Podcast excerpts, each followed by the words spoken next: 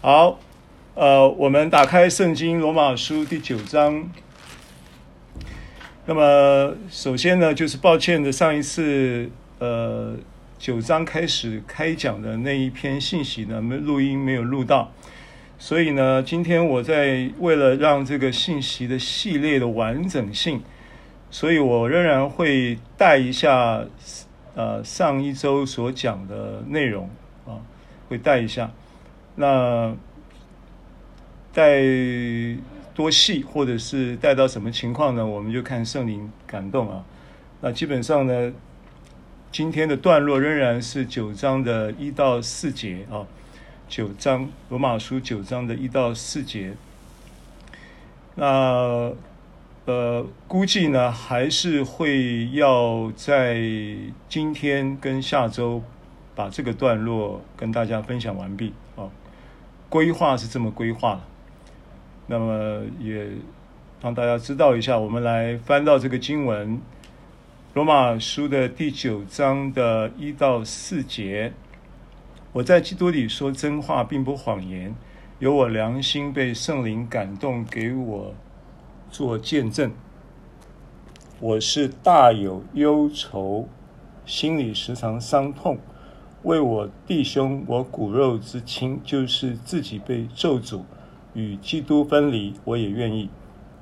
他们是以色列人，那儿子的名分、荣耀、诸约、律法、礼仪、应许，都是他们的。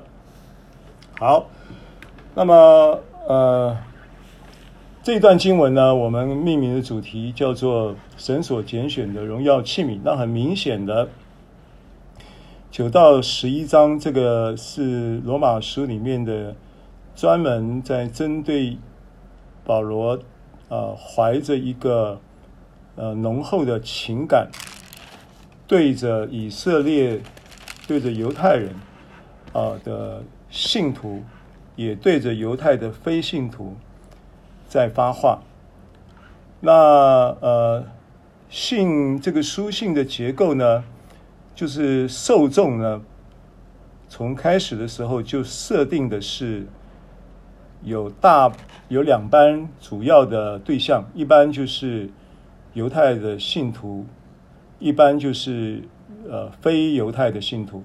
因为罗马教会当时就有这两类的信徒，是在同样的教会生活圈子里面啊，那这个是一件蛮有挑战性的事情。因为犹太人本身呢，呃，他们有过去犹太人的历史，啊、跟他们的信仰的包袱，要放下原来的这些，呃，过去的这些的包袱，跟非犹太人，就是所谓的外邦人，啊，外邦信徒能够，呃，一起过教会生活，那其实。对他们来说也是一个挑战。那保罗当然也在书信里面也有这样的一个目的啊，那也有这样的一个呃劝勉，能够期待呃他们当中这个教会能够在基督里面彼此接纳等等。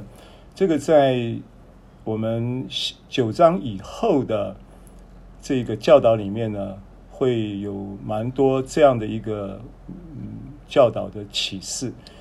那在经文一到八章呢，就是虽然起初保罗他这个书信里面有含着这一个极重浓厚的一个情感动机，也是为着犹太信徒跟非信徒的救恩。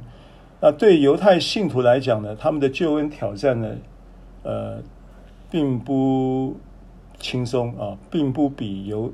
非信徒轻，非犹呃，就是非犹太信徒轻松。就外邦信徒呢，在面临当时的信仰挑战呢，的确有一个信仰告白是要被挑战的，就是耶稣是主，还是凯撒是主？如果凯撒是主，好，没事，放你回家。如果耶稣是主啊，那这个罗马政府当时呢，他的宗教管理系统是不同意的。所以就会变成是呃犯人，就要被可能就会有牢狱之灾等等啊。那犹太信徒呢，面临的问题，呃，比较稍微没有那么严重。原因是因为罗马政府呢，当时他们也有一个重要的经济评估啦，啊，认为犹太人呢是有生产力的，是在经济，他在当时的社会的经济影响力是挺大的，啊，跟当今的状况差不多，啊，影响力是挺大的，所以，呃，犹太犹太人呢，他们的犹太教是被政府好像是挂了牌，啊，是认同的宗教。所以犹太教的这个犹太信徒呢，他们讲说，呃，耶和华神、摩西律法等等的这些信仰的高举，呃，对于犹太政府来说没问题啊，他们是接受的。但是呢，如果犹太信徒又跑去信耶稣啊，啊，犹太教的这些信徒又跑去信耶稣啊，那也会面临到同样的问题啊，怎么又跑去拜耶稣了呢？这个。也会有原来的所谓的宗，就是政府跟犹太教之间的宗教协议上就有了裂痕，所以这也是一个从政治背景、当时的整个管理系统啊，政府的管理系统来说呢，对于外邦信徒来说有压力，犹太信徒呢也相对的有压力。那犹太信徒还多了一层压力是什么呢？犹太信徒还多了一层压力就是。这个犹太教的本身的亲族的这些成员。啊，譬如说我一个家族里面，我可能有呃几十个呃兄弟姐妹、表哥表弟、堂兄堂妹等等的啊，那这些叔叔伯伯阿姨这些，你信了耶稣以后，你可能就在这个家族里面呢，可能就因此就被视为叛教，那这个也是一个问题。所以当时呢，这些会成为呃一个基督徒的犹太人呢，相对呢，在客观环境上是有难处的。那为什么会在这样的情况之下，仍然保罗不是保罗，从彼得在五旬节那一天第一场呃布道会的时候，就会有三千人受洗，对不对？接着又五千人信主。那这个庞大的、这个快速的信仰的这种这种接受度啊，当然，第一个来自于这些跟过耶稣的人，就是这些彼得带头的这些门徒、呃使徒们以及门徒，他们加起来大概至少有五百人，他们见证了耶稣基督的复活。那你知道？犹太信徒呢，他们就是呃呃，尤其是譬如说法利赛人，他们也是主张复活。那有一个真的复活的耶稣基督，然后他就是弥赛亚的这个信息呢，就好像是一把信仰的钥匙，就开了这些原来在犹太教的律法主义底下的这一些的信徒的心眼。啊，就是心眼开了，他们忽然间觉醒，说：“哦，原来他们在等候的弥赛亚就是耶稣呀，就是耶稣。”所以他们他们就很兴奋的，啊，就这样的一个信仰的切入点呢，就成为一把信仰的钥匙，开启了他们的心锁，啊，让他们快速的就信了耶稣。那么这个是。当时的一个一个可以想象跟研判的一个情况，那但是呢，保罗为什么在这里讲他大有忧愁呢？因为这一个结构呢，它还是有一个在刚刚我所说的这样的一个前提之下，有一个不健康的结构。怎么说呢？就是他们不过就是把耶稣就是弥赛亚。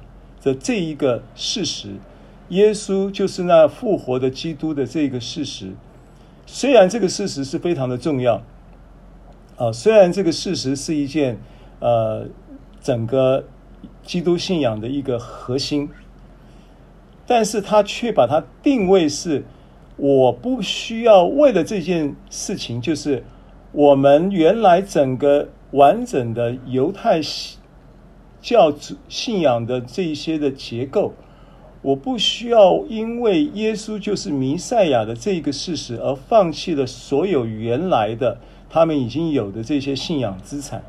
所以等人等于他就是把耶稣就是弥赛亚的这一个这件事情套进了他的原来的犹太教的这样的一个信信仰观念来信耶稣，在这样的观念里面来跟随耶稣。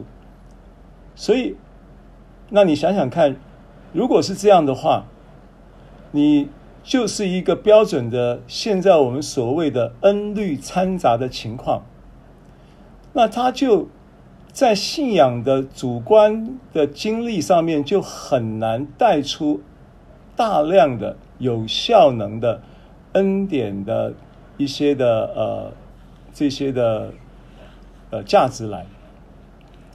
所以这些犹太信徒呢，他们就在这样的情况之下呢，又又因为什么呢？又因为刚才我说的这些环境、客观环境的背景，所以就怎么样，很容易摇摆。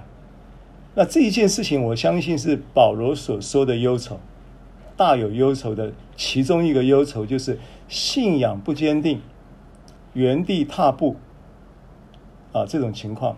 这是一个忧愁，那也也也忧也甚至真的有很多人又回去回到那个犹太教里底下，回到律法主义底下去。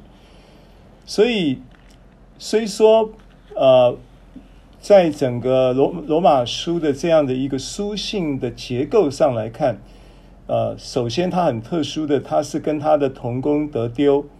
在那个好像是德丢扮演了一个采访记者的角色，然后呃保罗扮演了一个受访者的角色，然后这个采访记者跟受访者的问答之间，就把这一个罗马书的书信把它呃串起来，啊、呃、有了一个美好的一个祝福，到世世代代到两千年后的今天，我们仍然在因着罗马书而蒙福。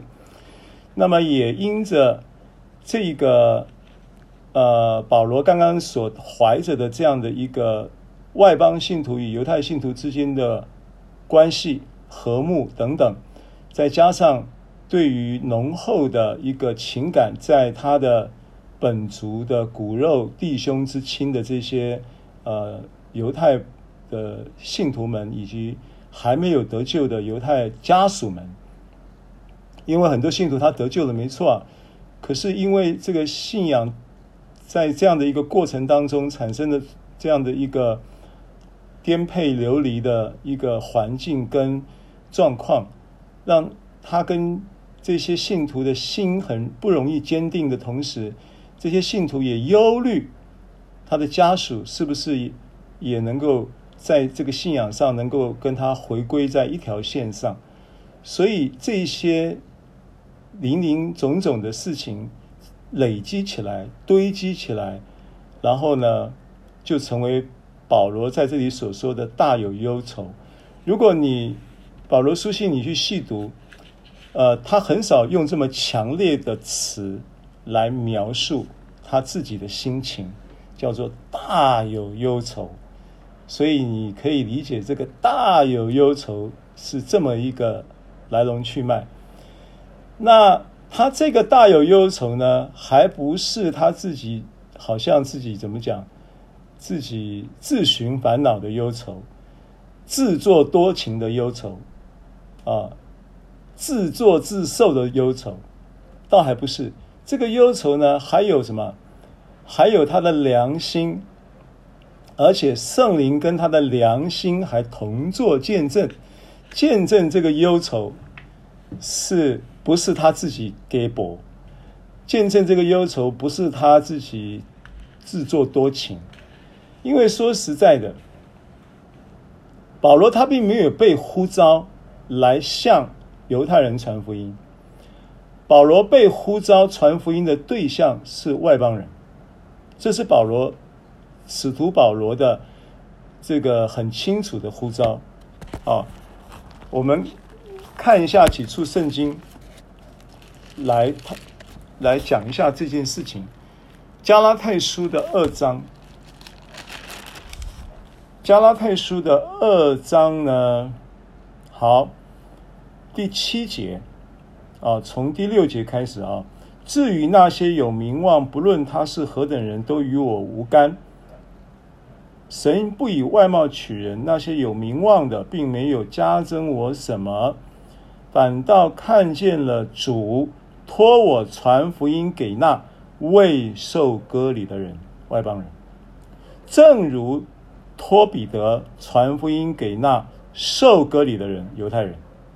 那感动彼得，叫他为受割礼之人，犹太人做使徒的，也感动我，叫我为外邦人做使徒。这保罗清很清楚，保罗非常知道他是被呼召是在做什么，而且他不但他心里面知道，他还用行动去采取过验证。如果你去注意行传他的这样的一个宣教啊，然后这个传福音的这样的一个脚踪跟记载上来看，你会发现啊，他什么时候去跟犹太人传讲什么，都没什么果效，没有人理他，还惹来一身腥，还惹来杀身之祸。他如果转向外邦啊，去跟外邦人传呢，就果效就非常好，神迹就神迹奇事就不断。这个都是他自己都已经得到了验证。啊，所以这件事情，这个忧愁，他说不是他自作多情，不是他多管闲事，他知道他的呼召是向着外邦人，不是向着犹太人，他自己非常清楚。但是这个忧愁是有必要的，这个忧愁，那至于为什么这个忧愁是有必要的，九到十一章这一段经文，针对这个忧愁，他忧愁的细节。然后呢，都在这些经文里面都会一一的浮现。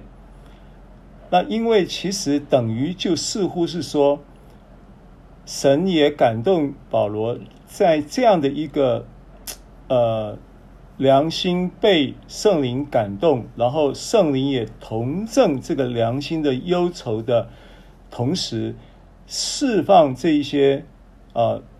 忧愁的呃来龙去脉，在这个罗马书九到十一章的内文里面，也能够借着这样这样的一个书信的传递教导，能够让大家都能够免于这个忧愁，也能够一起得到呃自由跟释放。这是开头的时候啊、呃，这个我看到这个关于他。啊，在这个大有忧愁的这一个情绪底下，背后呢，有这么一些成因在里面。那么，所以其中呢，就这一句话就很重要，这个经文就很重要。这个经文说：“我有良心呢，就是有我良心被圣灵感动。”那这个圣灵呢，是。就是呃，就是原文就是讲到专有名词的那个圣灵啊，它不是用神的灵啊、基督耶稣的灵啊，或者是呃生命之灵啊，或者是呃什么是其他的描述啊，就是用基督的灵啊等等，它就是讲圣灵。那这个是第二次在罗马书出现，第一次在罗马书出现是五章五节。那第二次在罗马书出现，出现在这里，所以你可以有一个很归纳，就是到目前为止，至少你可以有一个归纳，就是圣灵的这个专有名词带来的一个专项的一个服饰。其中有一项呢，在五章五节说，他将父神啊父神的爱浇灌在我们心里，启示在我们心里。运行在我们心里，啊，这个是呃罗马书五章五节这一节经文，你可以这样子去理解它。那九章第一节的这个经文讲到的两讲到圣灵呢，它有就是可以有一个专项的服饰是什么呢？它要解决处理人良心的问题。因为他在这里说：“有我良心被圣灵感动，给我做见证。”好，那这件事情就会让保罗在这件事情上真正能够解忧，因为这个忧愁呢是有一个良心的感动，并且有圣灵的见证的前提之下而产生的一个忧愁的见证。那这样子你就可以放心啊，你就可以知道说这一个圣灵呢会。解决你心中所忧虑的这些事情，这是第一个啊。第二个很重要的是什么呢？他也在告诉我们，人其实很多很多的时候，他的良心并不是在圣灵的见证底下，在那里一直有自责、有控告，而这些是不必要的。好，我再说一次，九章一节这里讲到的圣灵为。这个有良心感动的忧愁的保罗做见证，这句话的正面的意义是良心有这么一个专项的服饰，就是见证你良心的感动。你的良心被洁净，是耶稣基督在十字架流血已经完成的事情。而良心被洁净之后，要正常的运作，要借着圣灵的同证。如果你不在这样的一个圣灵的同在跟专项的服事，没有在这个真理当中，你很容易反过来会被良心追杀，会被良心的自我控告追杀，会被自责压到喘不过气来。啊，可以理解我的意思吗？很多时候，人尤其是信徒。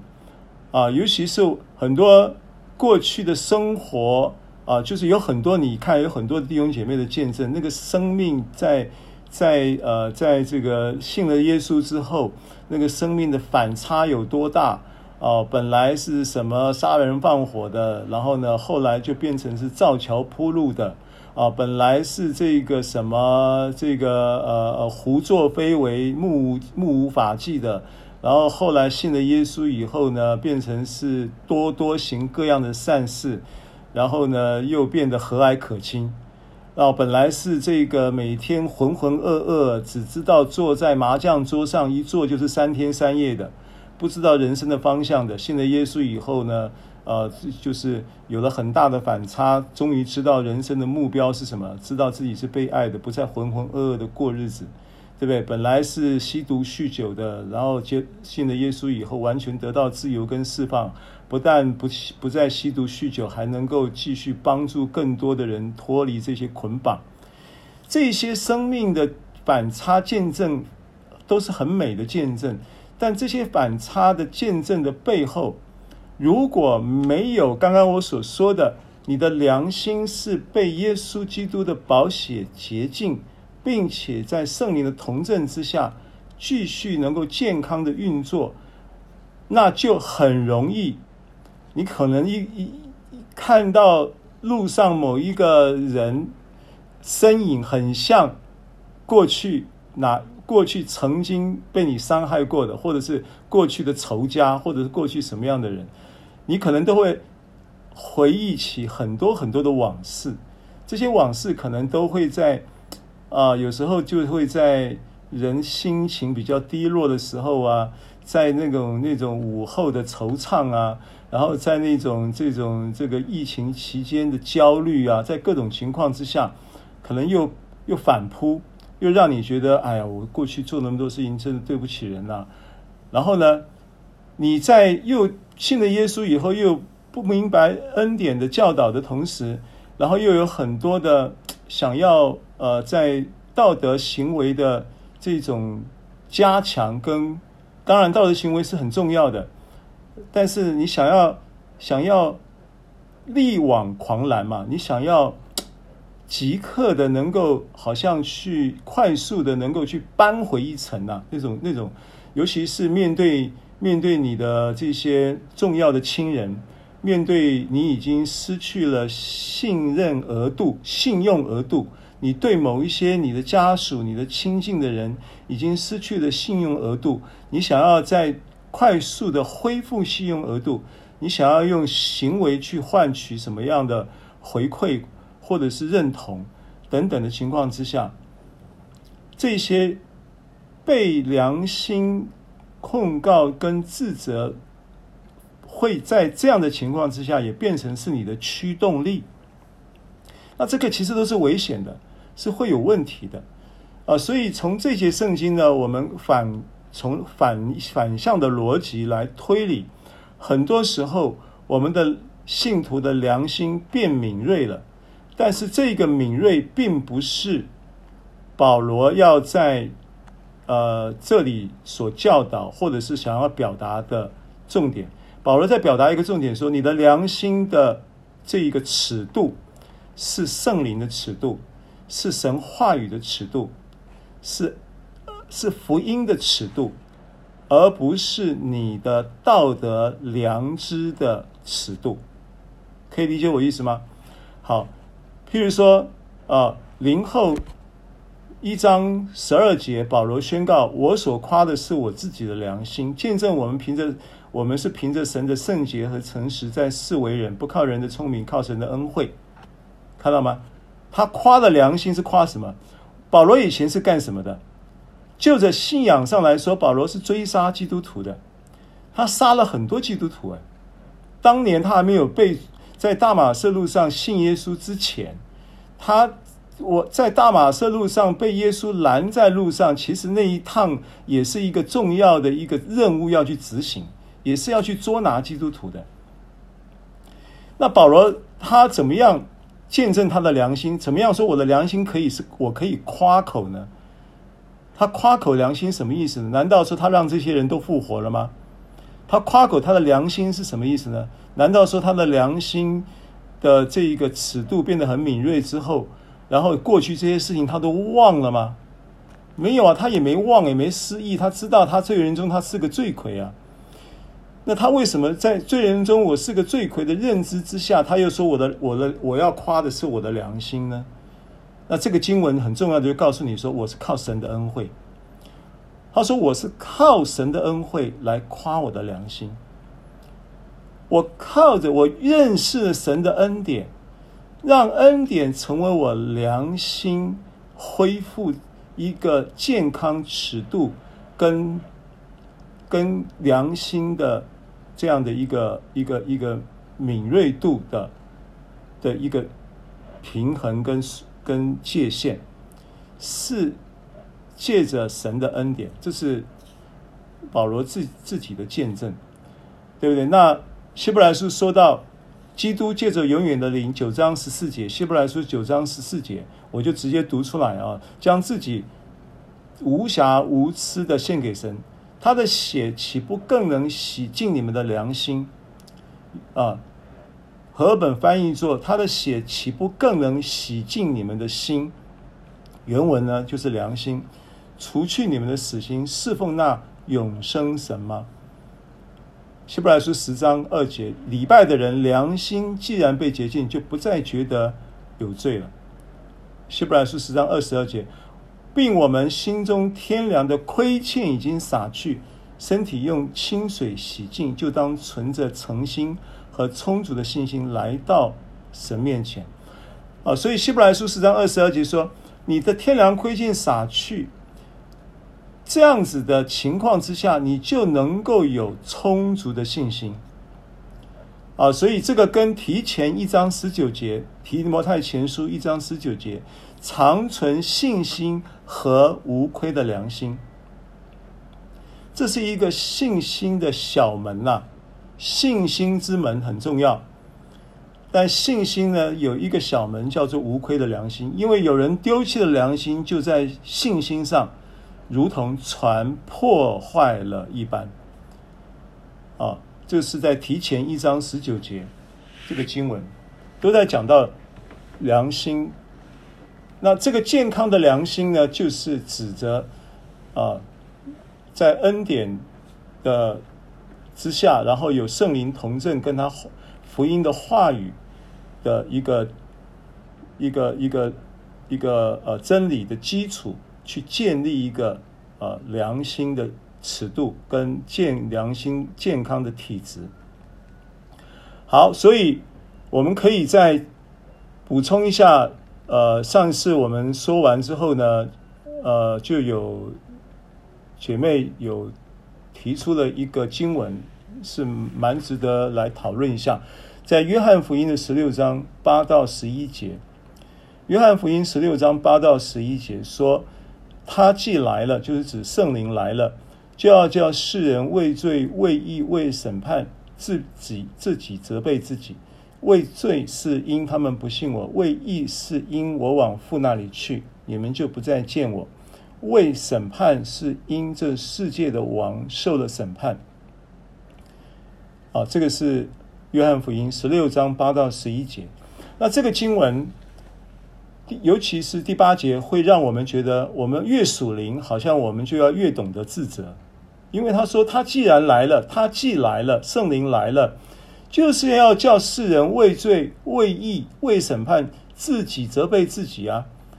所以，如果你今天呢，你做的这个也不平安，那个也不平安啊，你就觉得就觉得这一这个很多事情呢，你你你你已经三年前的事发生的一件什么事情，常常想起来觉得不平安，那。你就觉得说啊，这个就是圣灵在催逼你，因为圣灵来了，就是要叫你自己责备自己，然后你就要就要赶快去认罪，你就要怎样怎样。那如果说呃这个嗯认罪认完了，那呃做梦的时候怎么还做还梦见这件事呢？啊，为认罪认完了，为什么还常常想起来还是觉得自责不安呢？你就认为说，圣灵好像在提醒你，你认罪还没认清楚，认罪还没认干净，认罪还没认彻底，对不对？过去这一节圣经会拿来变成是让人错用、错误的理解，以至于错用，错用就变成说，就刚刚我讲那个那个情况。那这个情况也许没有发生在你身上，但的确发生在很多人身上。那这个理解呢？第一个，这个经文根本也就不是这个意思。首先，我要讲就是，如果按照原文直接翻译的话，这一个经文呢，它不会是这样翻译的。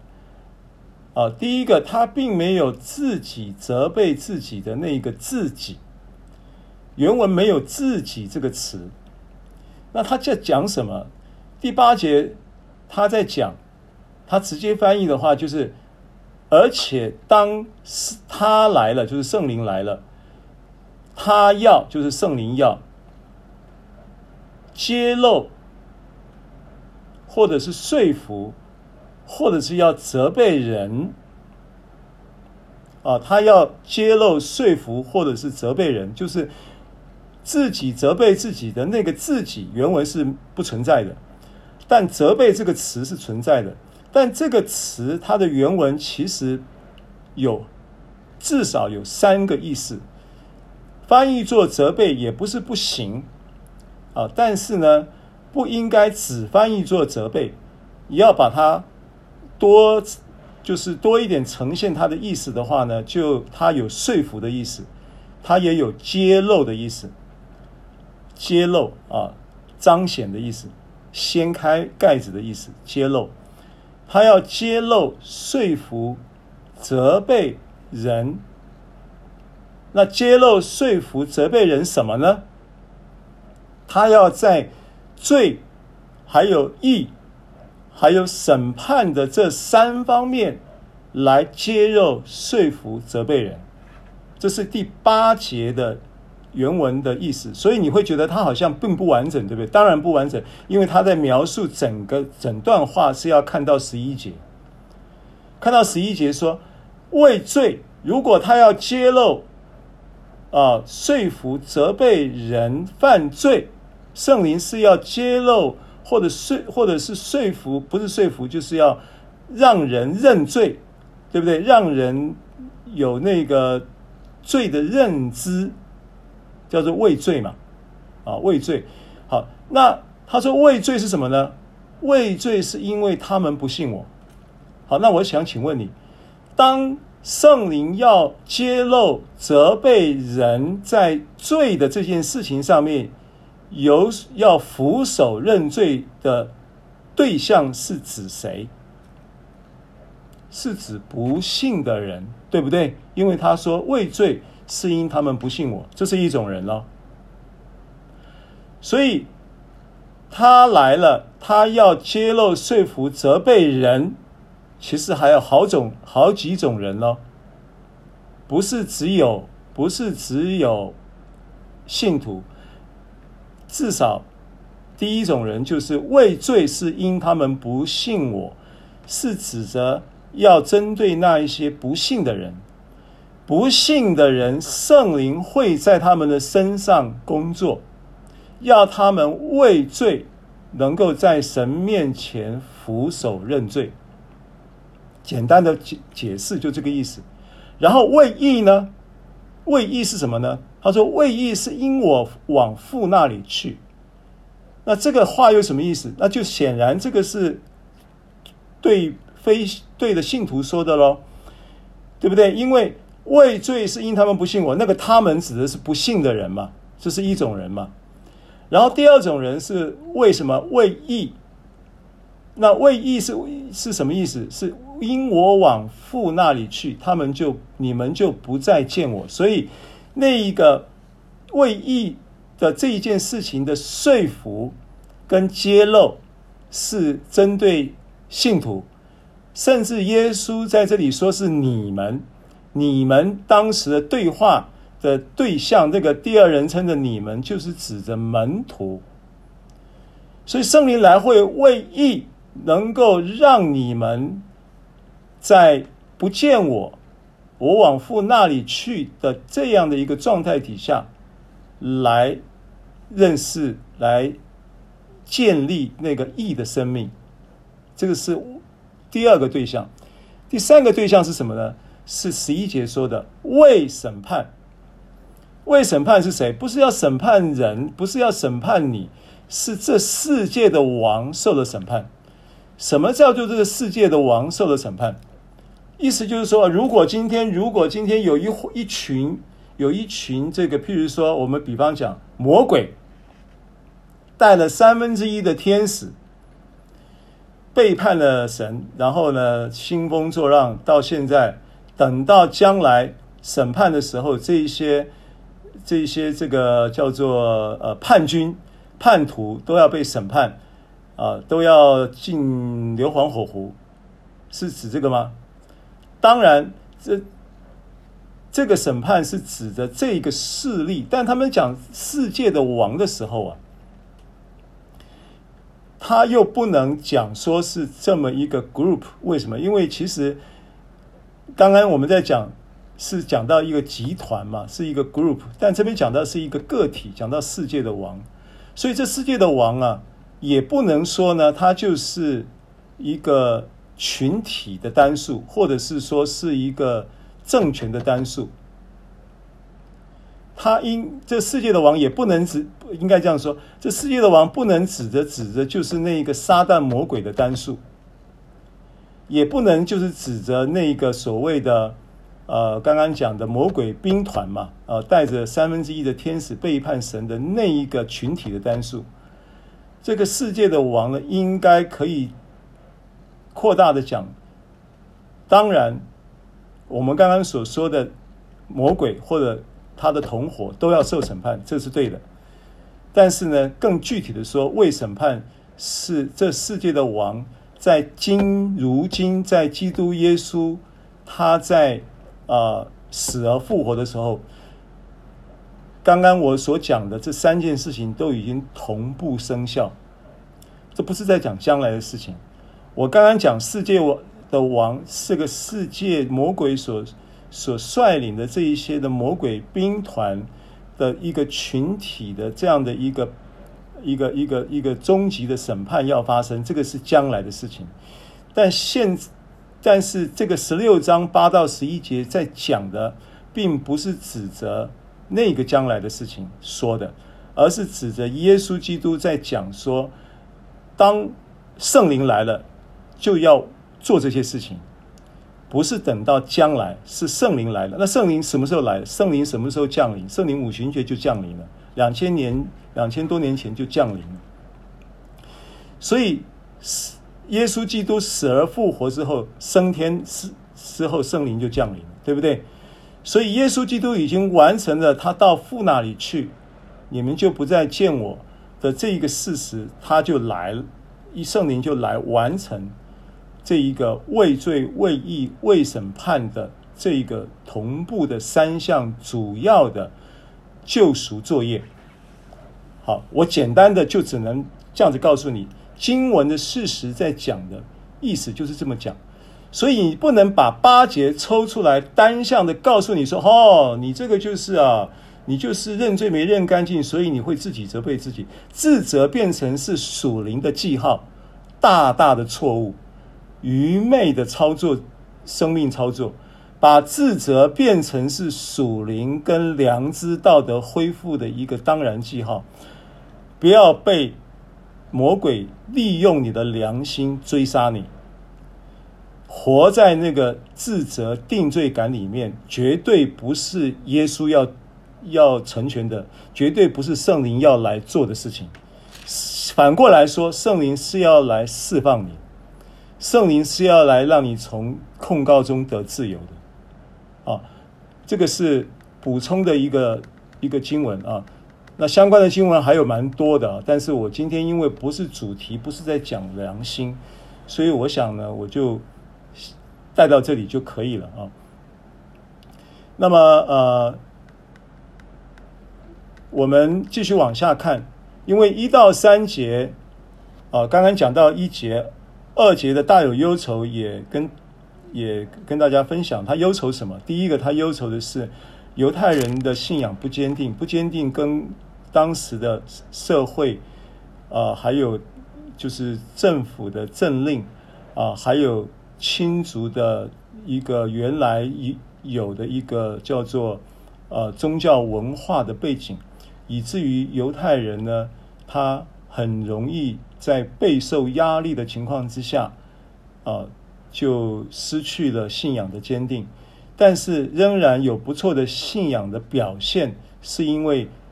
初代的这些犹太信徒，他们是建立在基督耶稣复活的信仰基础之上。耶稣基督复活，啊，他们是第一代亲眼见到耶稣的复活。除了保罗，他虽然是比较晚的使徒，晚期的使徒，他见到的是一个向他显现的复活的基督。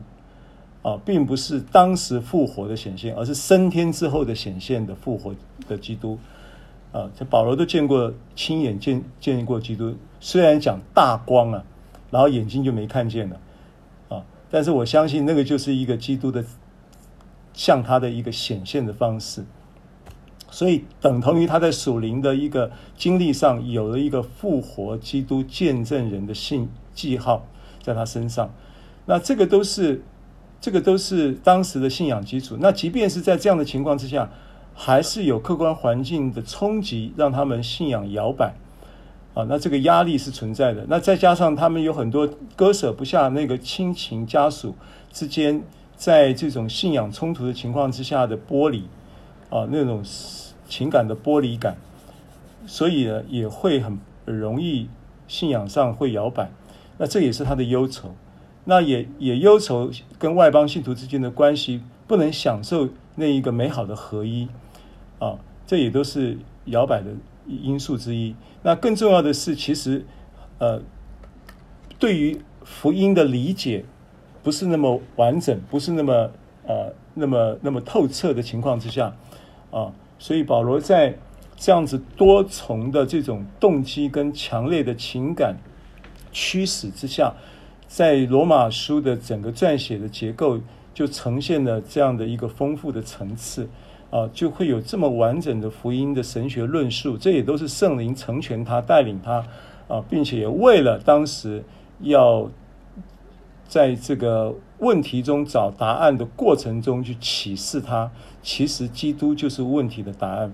那保罗也就越讲他自己可能也就越清楚，越书信越写他也就越明白。啊，然后这些受众呢，我们也就能够享受这个圣灵在这个过程当中启示给大家的这些的真理跟教导。好，那这个忧愁让他心里时常的伤痛，伤痛到一个地步，他说：“为我弟兄，我骨肉之亲，就是自己被咒诅与基督分离，我也愿意。”那这句话呢，是一个情感的义气用语，情感的义气用语。不要把这句话当作教义解释，啊，不是保罗不是在这里在做教导，说你可以自己被咒诅，然后与基督分离来换取，换取这些他对于这些犹太骨肉之亲的弟兄们啊，在信仰中摇摆的情况能够得到呃调整，他没办法用他的生命来换取，让他被咒诅而换取。他的同才的救恩。没办法，当然保罗他也很清楚，他不会把前面一到八章讲的话通通忘了，然后呢九章忽然间讲了这个糊涂话，所以不要把这个话当作是教义来解释，他这是一个情感的表达啊，我相信你看懂了啊，我就特别提一下。接着第四节，第四节呢是一张清单，什么清单呢？第四节这个清单就是讲。神所拣选的荣耀器皿，他们承继了一个神所拣选带来的一个荣耀的基业产业，所以呢，可以说就是一个产业的清单。所以呢，这个清单呢，其实呃，过去我们就是就把它看过去了啊。那我想这两堂课我们会花一点时间来把这个清单稍微看一下。大家能够在这个清单当中呢，也能够领受祝福。那这个清单是什么呢？第一个，他们是以色列人。那谁不知道他们是以色列人？那这要更严格的说，保罗用以色列这个词其实是蛮特别的，因为如果你是要描述他们的种族的话。其实前面都在讲的时候，都在描述犹太人、希利尼人、犹太人为奴的自主的种族名称叫做犹太，不叫以色列，但他强调他们是以色列人。意思是什么呢？意思就是他们是个国度，虽然当时已经国破家亡的那种情况，颠沛流离的情况啊，以色列。灭灭亡的，就是灭亡了几百年，已经是几百年的情况，在当时，所以以色列是没有国土的，啊，一直到一九四八年才复国，对不对？啊，主后一九四八年才复国，所以这个是，我觉得这是一个，嗯，保罗在圣灵感动之下重生以色列的。国度地位，这是一个所谓产业清单的第一个认知。那第二个，那儿子的名分，这清单有什么呢？这清单有那儿子的名分，还有荣耀、租约、律法、礼仪、应许，都是他们的啊。所以这个这一份清单的明细里面呢，是基于一个国度产业的清单，而这个清单的项目有儿子的名分，有荣耀，有租约，有律法，有礼仪，还有应许。好，那我们就来看一看啊。那儿子的名分呢？我们在八章的时候就已经跟大家有了算是完整的讨论。那但是在这里呢，保罗在。犹太人的立场，针对他们在犹太人的认知里面的那个儿子名分，他的那一份的名分的认知角度，跟八章所描述的其实是有一点差别的。那首首先讲儿子的名分呢，这个词希腊字呢，跟在八章用的词。八章十五节用的词是一样的，叫 huiothesia，hu huiothesia。那所以这个词它有一个翻译叫做领养。那儿子的名分，呃，要把它直接讲说是领养的，那就好像你会误解说，好像呢就不是亲生的，所以是领养。啊，那其实呃可以不这么解释。当然你要用把它把这个字拿去用为作为领养的这样的一个呃实名词的话呢，是可以是可以的，是它的。本身的意思有这个意思，可是，在圣经里面八章十五节，或者是在罗马书，呃，现在我们看到九章四节提到的这个 huiothesia 的时候，它的呃意义呢，都会就是有不同的角度啊。第一个，我们就是之前在跟大家讲的时候，呃，说到说到了儿子的名分。呃，有 huiothesia 这个词，它的意思是一个合法的继承权，合法的继承权。啊、就是譬如说一个人生了孩子，那是不是他的财产呢？呃，就是要按照他的法，就是所谓的。呃，法令规章来作为继承的呃遗产的的的分配嘛，对不对？那这个分配原则就是按照这个就是遗产的这个立立遗产的这个立遗嘱的这个人，他他的遗产是怎么样立的？那就按照他的遗产的规则规则来做财产分配。那所以儿子的名分其实他指的就是一个，呃，一个一个一个合法的继承权。这个是之前跟大家提过的。好，那在在这个，因为我们今天不回去再讲八章时候的这个对于儿子的名分的这件事情。的意义，但是在这里重复提到的时候，是在以色列人的一个立场。那以色列人的立场，他们讲到儿子的名分的时候呢，他是有不同的观点，跟跟我们在理解的是是有不同的观点。呃，第一个就是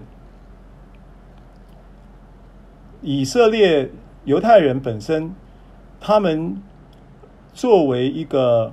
呃，成年的孩子，他在成年礼前跟成年礼之后，他是有不同的这个生活规范的。那成年礼之前是儿子，成年礼之后不但是儿子，开始准备要承继儿子的名分。啊，这是一个儿子的身份。然后承继儿子名分的层次，那成年礼之后，这这个做儿子的呢，就要跟着他的父亲。他父亲如果说是呃种地的，他就要去跟着父亲去种地；他的父亲如果说是做木匠的，他就要跟着他的父亲学木匠。这是以色，就是犹太人呐，犹太人他们的文化。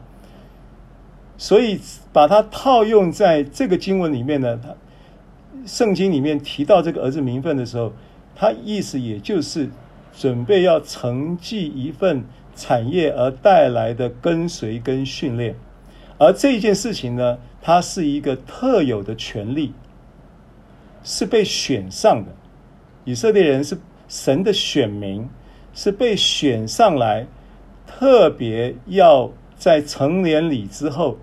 要准备承继他父身父亲的志业，然后开始跟随他的父亲，而带进这个所有的后面所有的基业的一个起初的一个跳板。这个是儿子的名分在犹太人的观念里面的一个一个叫做呃角度思维角度。所以这个思维角度呢，他就必须要什么？他就必须要思考，他要努力的学习，要努紧紧的跟随，然后要要能够不不这个让他的父亲失望等等，所以就要用什么？就要用这些来这些叫做行为表现来换取产业的成绩啊，这是犹太人的思维。而这个前提我刚刚讲了，它是基于他就是具备了这个特殊的身份，别人没有，就只有我们犹太人有，别的外邦民族没有儿子的名分，只有我们有，这是犹太人儿子名分的观点，啊，就这么一差别。那实际上呢，圣经怎么说呢？啊，我们看何西阿书十一章第一节，以色列年幼的时候，我爱他。就从埃及招出我的儿子来。啊，那这些经文，这是何西阿书。那何西阿先知预言的，其实也是这个，也是指着耶稣基督。但是以色列人呢，就会把它套在自己身上，说这就是讲我，我们就是被从埃及招出来的呀。我们不是从埃及吗？过了红海吗？跟了摩西吗？我们就是这一般人呐、我们是神的儿子呀，啊，那为什么我们出了红海了，我们还没有好日子过呢？没肉可以吃呢？啊，这些东西就是那一种对于他是神的儿子的名分，但是好像又在实际的生活上没有。catch 到没有领受到没有掌握到的那个过程中，又产生一种那种身份的失落，哦，然后呢，就产生这种以色列人犹太人的跟随历史，就是颠沛流离啊，就时而又背叛，时而又拜偶像，时而又这个搞东搞西啊，以色列的历史就是这样子。那其实。何西阿书在讲的都是在讲预言基督，所以不论你是犹太人或者是非犹太人，其实真正的真理是，儿子的名分是犹太人的，儿子的名分也是非犹太人的。儿子的名分是属谁的？儿子名分是属信耶稣基督的。所以何西阿书十一章一节在新约哪里出现？你知道吗？在新约马太福音二章十四节、十五节。新约马太福音二章十四节十五节，约瑟就起来，这个约瑟就是耶稣肉身的父亲的那个约瑟啊，不是不是肉身的，应该讲法律上的父亲，Father in law 啊。约瑟就起来，夜间带着小孩子和他母亲往埃及去，住在那里，直到希律死了。这是要应验。主借先知所说的话说：“我从埃及招出我的儿子来，看到吗？”所以马太福音二章十四节就引用了何西阿书十一章一节的预言，他就是在讲耶稣基督当年希律王不是要杀长子吗？所以这件事情就是先知的预言，就在约瑟呃带着呃耶稣和他的母亲。逃往埃及的那一段时间，就见证了这个预言的应验了啊！好，所以出埃及记四章二十二节，这个也是一个呃圣经论到儿子名分的经文啊。他说：“你要对法老说，耶和华这样说：以色列是我的儿子，我的长子。那不管说你，不管我们从旧约，我们刚刚从和西阿书也好，或者是。”呃，出埃及记也好，这些其实都是预言基督了，都是指的基督。所以儿子的名分终结这个产业，不但是这个产业明细的第一条叫做儿子的名分，而这个儿子的名分的确，圣经有明文的应许是以色列，没错。但是其实它指向的是基督，而。真正得儿子名分的受众，是指着所有在基督里成为神儿子的这一些人都有儿子的名分，所以儿子的名分也指向了基督。啊，那第二个名系呢，是讲到荣耀，啊，荣耀，荣耀这个词啊，doxa，doxa 呢，那我想它有很多意思。啊。荣耀是一个呃关于神的本性的一个总瓜的一个词，但是呢，我们在呃理解这个词它的意义的时候呢，我们先从譬如说呃，先从这个。罗马书八章啊、来讲的话，譬如说八章，它前面三十三十节、二十九节、三十节，就说神所预定的就招他们来，所招来的就称他们为义，所称为义的又叫叫他们得荣耀。那这个荣耀呢，在这个罗马书八章的脉络里面呢，它意有所指，是指什么？这个是我们从这个角度来看，看荣耀会比较能够接近九章这里在描述这一件事情，因为保罗其实没有在别的书信里面提过这个所谓的犹太人的产业明细，啊，这就是九章这里讲的特别清楚、特别完整。那在八章的这一个前后的脉络里面，看到这个荣耀这个词。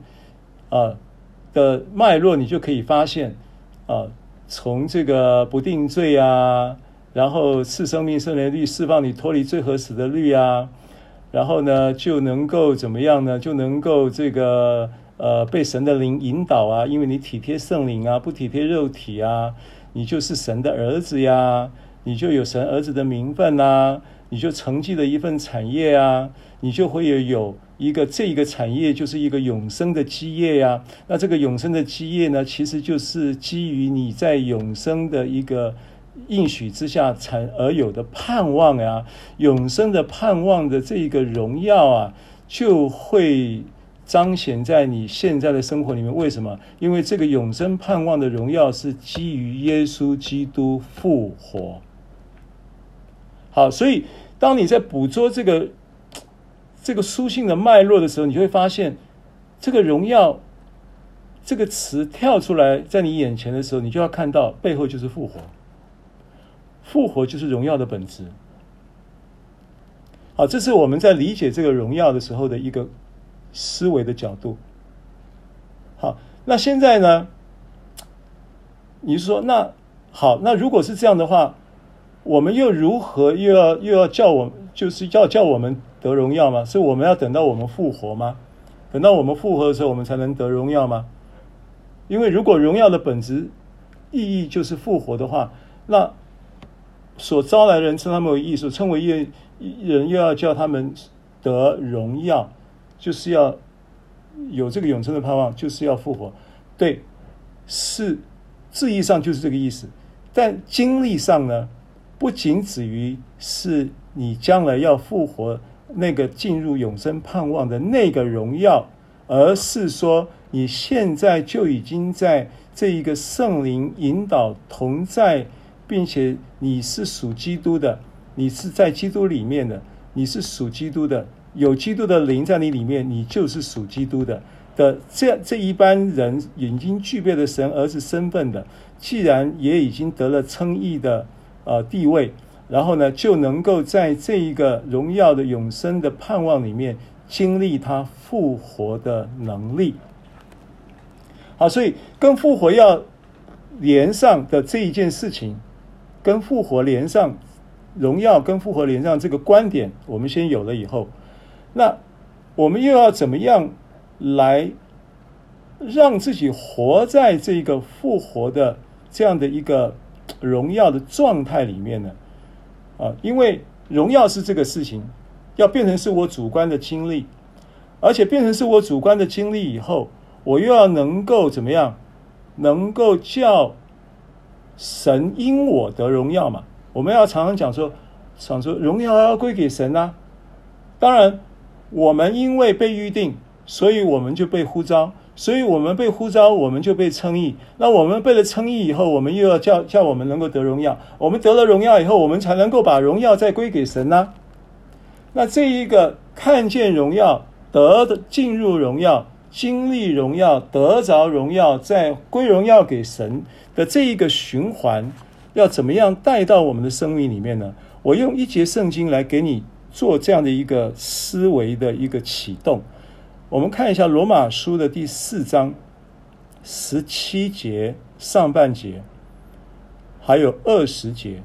罗马书第四章的十七节上半节，还有二十节，经文说：亚伯拉罕所信的是那叫死人复活、使无变为有的神，并且仰望神的应许，总没有因不信心里起疑惑，反而反倒因信心里得坚固，将荣耀归给神。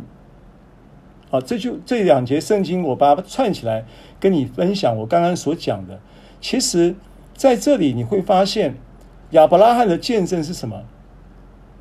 亚伯拉罕的见证是，他怎么样来来彰来来彰显这个我们刚刚所说的这个荣耀。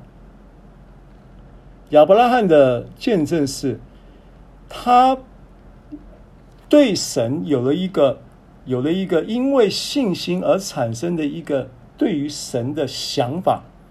他把神想成是怎样的神呢？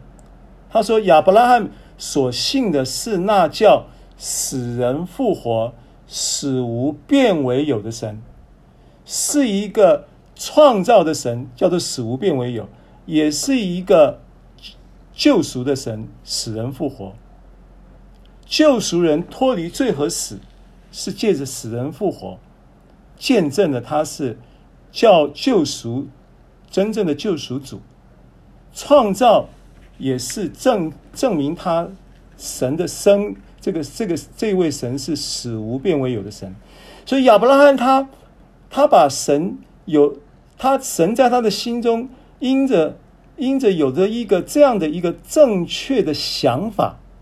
对神有一个正确的想法，请跟我说，对神有正确的想法，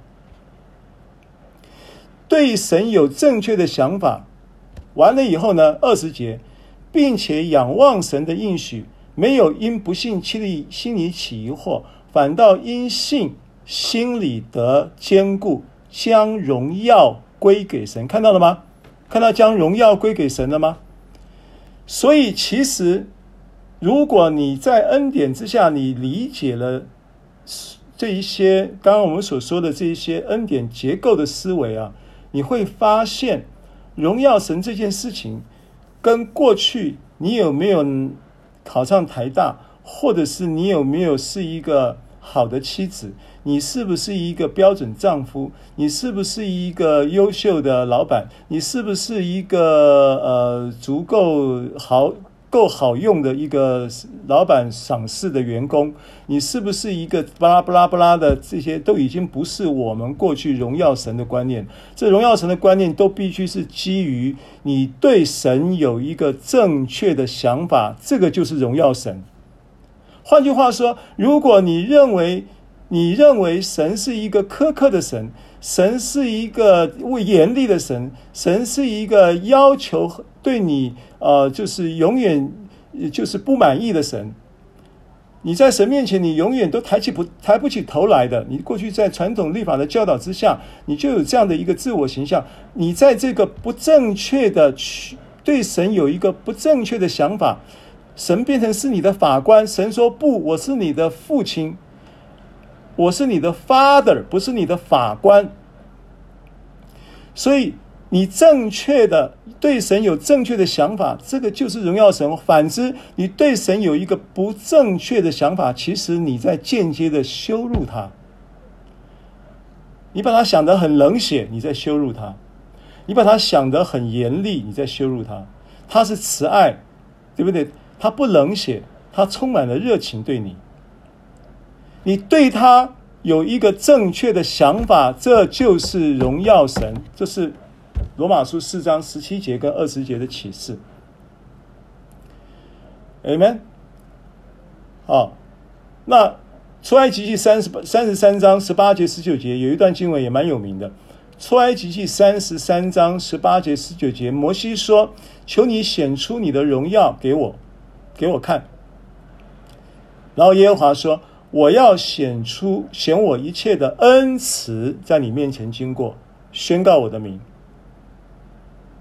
看到吗？摩西说：“求你显出你的荣耀给我看。”耶和华说：“我的恩慈就是我的荣耀，我的恩慈，我一切的恩慈。”这就是神的回答。所以你怎么样？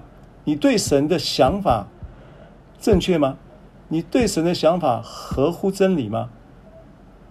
这是今天关于荣耀的这件事情的一个很重要的一个基础思维，好不好？我们还有六分钟时间啊，我们请弟兄们简单的回应一下啊，也只有六分钟，只有六分钟。那线上的弟兄姐妹，呃，要分享的话，看看今天时间也许比较紧，如果有的话呢，呃，够的时间够的话也，也也欢迎啊。那弟兄们先来。哎，牧师长。好，平安。各位弟兄姐妹们平安。平安。是佳明。哦，佳明。听到牧师。喂，牧师有听到吗？有有有有，你说。喂，牧师。有，佳明，你说。哎，今天听牧师的道，尤其是对那个刚开始这个保罗所传的道跟。彼得有传的道，刚好我们最近在读加拉太书上，对，有很明确的是说，我们保罗所传的道是应受的呼召，他保罗要传的道是给外邦人，然而彼得传道是要传给犹太人，对，他们各有各的呼召，对，但是今天。牧师讲的很对，所以说我们在信信心坚定原地踏步的时候，我们不要心存怀疑，因为加拉太书从一章到二章章之就有个写到说，之之前加拉太是呃他教导他们的正道偏离掉。因为他已经去过传过，他们在加拉太书上第一章、第二章就写到，他们刚开始所传的道已经偏离掉，所以保罗又重新写了加拉太书归正他们。对，然而他也看到其他的使徒，在一章、二章有显示到说，他们有好像激法保罗他们稍微就是有对于割礼不割礼的的分别，嗯，然后看待信徒们。信徒们，他们有不一样的待遇，嗯，就就是说，我们受割礼跟不受割礼，其实都是没有差。我们是因信称义，对，在神所选的器皿中，让我们得着自由。对，我们要相信，我们儿子的名分是因为着信。虽然我们不是以色列的犹太人，但是我们在亚伯拉罕的姓下面，我们因信称义，可以成为。成为神的后，神的子民，神的儿女，所以我们这个名分，我们是白白得来，我们也是可以应当承受的。所以我们只要进，我们就是神喜爱的，我们嗯，可以继承产业，产业也是属于我们的。不要有蒙羞抱愧的心态，我们坦然无惧到神面前，完全接受神给对的爱，给予支取。那。也是，哎，神所喜悦，这是我简单的分享，谢谢牧师。好，谢谢佳明。好，弟兄们还有吗？